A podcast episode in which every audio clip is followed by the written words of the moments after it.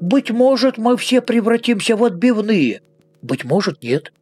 В конце концов, это несущественно, поскольку все тлен и суета. Философствующая андатра. Это передача «Философствующая андатра». С вами я, ее ведущая Анна Контианко. В эфире радио Глаголев ФМ. На ближайшие месяцы запланирована первая в мире трансплантация головы человеку. И состоится она в Китае. Ранее итальянский нейрохирург Серджио Канавера – который собирается проводить эту уникальную операцию, обещал сделать первым своим пациентом российского программиста Валерия Спиридонова, но, видимо, передумал, потому что эту операцию официально разрешили сделать в Китае, да еще и согласились профинансировать. Поэтому первым человеком, которому пересадят голову, будет китаец. А вот, кстати, кому что пересадят? Донору головы тела или донору тела голову? То есть чьим родственникам радоваться – вы скажете донору головы, там ведь мозг, а значит и психика, и личность человека. Но не все так просто.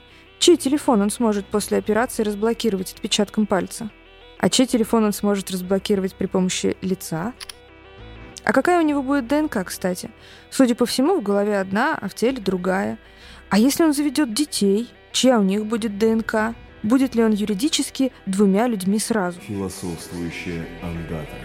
Сразу вспоминается роман «Голова профессора Доуэля». Там главный герой по жестам узнает тело своей подруги, несмотря на то, что у тела новая голова и личность. А если тело запоминает жесты, запомнит ли оно игру на инструменте? Если донором тела, например, будет прославленный пианист, станет ли потом получившийся гибрид тоже великим пианистом? Вопросов много, но все они вертятся вокруг одного – где именно обитает личность с ее стержнем и центрообразующей точкой опоры? Я. В повседневной жизни мы редко сталкиваемся с проблемой идентификации личности. Мы видим человека и узнаем его просто по внешности. Мы смотримся в зеркало по утрам, и у нас не возникает вопроса «О боже, кто это в зеркале?» Мы знаем, что это наше отражение. И так мы обычно узнаем человека по его внешности – Хотя внешность может измениться. Мы стареем, болеем, делаем пластические операции, и люди могут нас не узнать. Тогда мы можем доказать, что мы те, за кого себя выдаем, при помощи отпечатка пальцев или анализа ДНК. Такой подход, при котором мы говорим, что можем узнать человека по его телу, называется биологическим критерием. Вроде бы все просто. Но представьте, что однажды безумный врач за ночь проведет дьявольски коварную операцию – и вы проснетесь в теле вашего врага. Как вы будете доказывать, что вы — это вы? Нечто подобное произошло с полицейским преступником в фильме «Без лица». Тогда уже получится, что ваша личность там, где ваша психика. Вы будете доказывать, что вы — это вы, рассказывая близким людям то, что можете знать только вы. То есть критерий здесь — это ваша память. Однако на это вы можете заметить, что все-таки память и психика находятся в мозгу, следовательно, можно ограничить биологическую теорию не телом, а мозгом. Теперь проведем еще один мысленный эксперимент. Что если вам и мне на голову наденут специальные приборы, которые просканируют и запишут все возможные состояния вашего и моего мозга? А затем ученые загрузят мне ваши данные, а вам мои. Что у нас получится? Тела останутся на месте, и мозги в том числе, но личности как бы переместятся. Значит, значение, прежде всего, имеет содержимое вашего сознания, ваши мысли, воспоминания, личные характеристики, ваше «я». Но вот представьте опять, вас посадили в специальную клетку и дублировали, а в соседней клетке воспроизвели этот дубликат. ДНК, отпечатки пальцев, мысли – все как у вас – и в тот момент, когда дублирование завершилось, вас уничтожают. Упс. Что получится? Что вы просто перенеслись из одной клетки в другую? Или же вас убили, и вы больше не существуете? Разумеется, с философской точки зрения совершенно безразлично, жив ты или нет. Вроде бы здравый смысл подсказывает нам, что если никаких отличий от оригинала нет, и сам оригинал уже уничтожен, то мы можем считать, что ваш дубликат и есть вы – Смотрели или читали «Престиж»? Если да, то вы понимаете, о чем я. Если нет, то спойлерить не буду. Но очень советую почитать или посмотреть. Тем более там отличный саундтрек Тома Йорка из Radiohead. Теперь предположим, что вас не уничтожили, и клетки раскрутили, и теперь никто, ни вы, ни сами экспериментаторы, никто не знает, где вы, а где ваша копия. Как быть тут? Вроде бы что такого? Ну да, теперь нас двое. Тоже отличный сюжет для фильма. Есть лишь одна проблема. Вы не идентичны друг другу в числовом эквиваленте.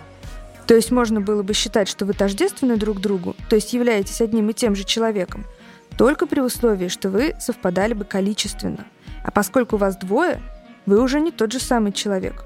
Элементарно, у вас разные координаты в пространстве, разный угол обзора зрения, на вас по-разному падает свет и прочее. А дальше вы уже будете действовать по-разному. То есть быть единственным экземпляром очень важно. И при этом мысленном эксперименте определить, где вы настоящий, невозможно. Теперь вы как кот Шрёдингера, который и жив, и мертв, находитесь в квантовом состоянии. Вы и вы, и не вы одновременно. Философствующая андатра. А вот теперь представьте, вас дублировали, пока вы сидели дома, и вы не знаете о том, что вас теперь двое. И вот мы знаем, и вы знаете, где вы настоящий. Значит, в данном случае подлинность вашей личности обеспечивается нашим знанием о том, что ваше тело и ваш разум находятся там, где вы сидите. Получается, что здесь важно конкретно ваше тело. И мы возвращаемся к тому, с чего начали, что нам важно, чье тело подлинное. Получился замкнутый круг. Ладно, с двойниками мы разобрались. Поговорим вот о чем. О ситуации, когда в одном теле уживается сразу несколько личностей. Что значит я? Я бывают разные.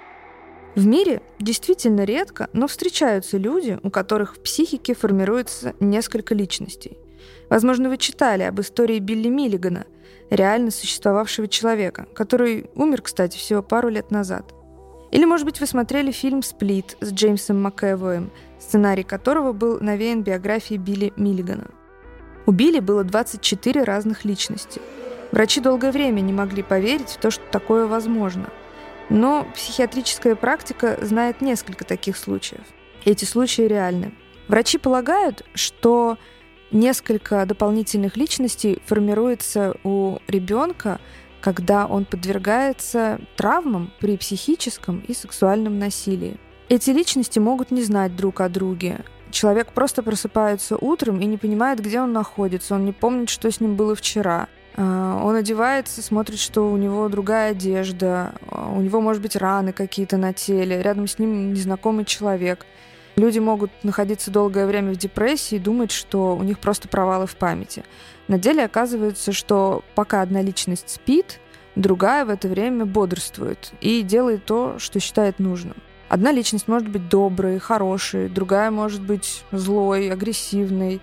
Они могут быть разных полов, возрастов. Например, у Билли Миллигана одна из личностей курила, все остальные не курили. Некоторые из его личностей были детьми. Одна личность была глухой, одна личность была англичанином и говорила с английским акцентом. Врачи научились определять, кто перед ними в данный момент, какая из личностей. Не только по голосу, потому что и даже голос меняется, но еще и по некоторым медицинским показателям. У разных личностей меняется кровяное давление, иногда даже томограмма головного мозга. То есть это действительно серьезное психическое расстройство. Если вы не врач, то вы можете просчитаться. И если личности договариваются между собой, то вы можете иметь дело с разными людьми, и даже не догадываться об этом. Поэтому, если человека со множественной личностью посадят в тюрьму, несколько разных людей будут невинно осуждены. Кстати, Билли тоже должны были посадить в тюрьму, но его адвокат убедил судей, что он болен, и что настоящий Билли Миллиган не совершал этого преступления, а преступление совершила одна из его субличностей. Поэтому он жил в специальном учреждении для душевнобольных. Мы не знаем, как формируется личность и от чего зависит, сформируется ли у нас нормальная личность в единственном экземпляре, или их будет несколько, или их вообще не будет. Например, при синдроме Катара человек строит фразы с местоимением «это» вместо «я». Синдром Катара — это психическое расстройство, сопровождающееся нигилистическим бредом — в некоторых особо тяжелых случаях больные отрицают собственное существование. Например, одна пациентка называла себя «мадам ноль», подчеркивая свое отсутствие, а другая говорила о себе «в этом нет толку, заверните это и выкиньте на помойку». Кроме синдрома Катара есть еще одно расстройство. Оно называется деперсонализация. Это расстройство самовосприятия. При деперсонализации собственные действия воспринимаются как бы со стороны – И человеку кажется, что он не может управлять собой.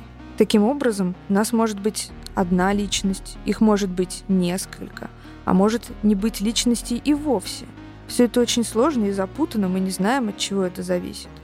Американский философ Дэниел Дент полагает, что все эти трудности с личностью свидетельствуют об одном – нашего «я» не существует.